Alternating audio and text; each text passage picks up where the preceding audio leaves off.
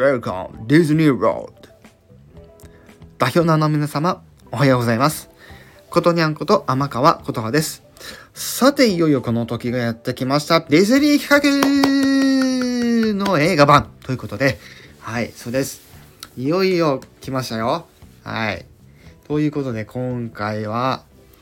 ディズニープラスから、ディズニープラスオリジナルの、えあの夏のルカについてお話をしていこうかなと思います。今回もまた、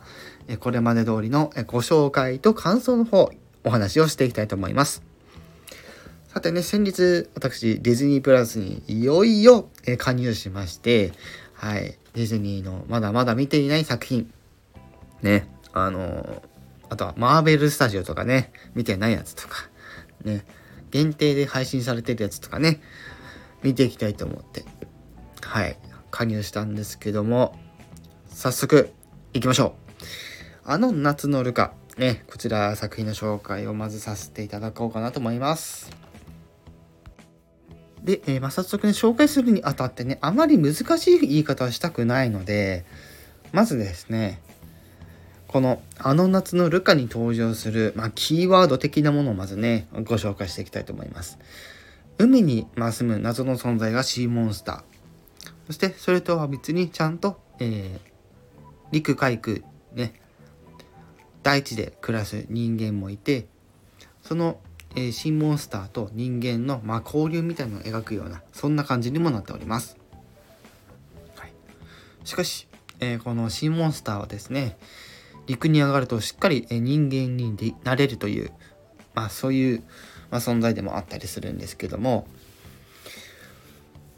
まあ、元はいね、あのシーモンスターは、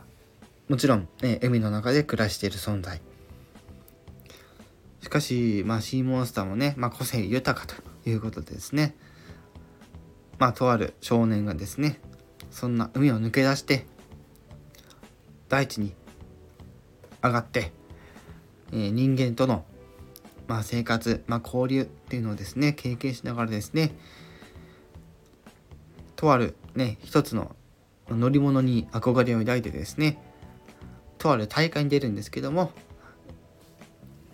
その後どういうふうに、ま、展開されていくのかは、ま、実際に見てみていただけたらいいかなと思ってます。でねまあやっぱりこの作品まあ、ディズニーのアニメーションってことまでですね、まあ、お決まりのですね、あの、ツッコミどころたくさんあります。はい。ね、お決まり事ですからね、もう。ルカはあの夏のルカのルカは、えー、主人公のルカということでですねもちろん他の、ね、同じく家族の、ね、新モンスターだったり、ね、友達になる、ねえー、新モンスターもいたりとか、ねまあ、そんな感じで物語が展開されていくわけなんですけどもやっぱりねやっぱり見ていてこうウキウキするような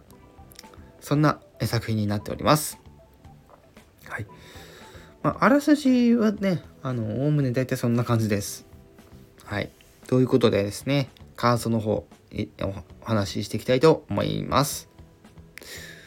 まあね、あのー、私が見た感想としてはね、本当にこの作品感動した。うん。やっぱりね、これ最初ね、実はね、あの、映画館での上映をですね、予定されてたっていう噂もあるんですが、結局ね、ディズニープラスのオリジナルとして、まあ、配信するという流れになってしまいました。はい。まあ、そんな中でね、今回このあの夏のルカですね、とある、あのー、まあ、人間からしたらですね、夏休みみたいな期間の中で、えー、流れていく、そんなストーリーとなってます。そしてやっぱりね、このシーモンスターと人間との、まあ、関係がですね、だんだん良くなっていくってところではですね、やっぱり非常にそこに無駄に打たれましたし、やっぱりね、こう、シーモンスターが人間の乗り物に憧れてね、こう、大地に降り立っていくっていう、なんかそんな心情もですね、なんかこう、わかる気がするなって思いながらですね、見てました。で、当然のことながら映像にもしっかり意識されていて、やっぱりこのディズニーアニメーションのこの 3D 革命っていうのがやっぱり素晴らしいものだなとやっぱり私は思ってます。という感じで、まあ、今回は、ね、えあの夏のルカの作品についてご紹介をさせていただきました。はい。ということですね。今回はこの辺でお話は終わりです。はい。まあ、実はですね、えー、18日以降ですね、私のチャンネルでですね、とある、えー、予告をさせていただきます。告知ですね。告知の方をさせていただきますので、そちらの方もですね、是非お楽しみにください。ということで、今回はこれにて終わります。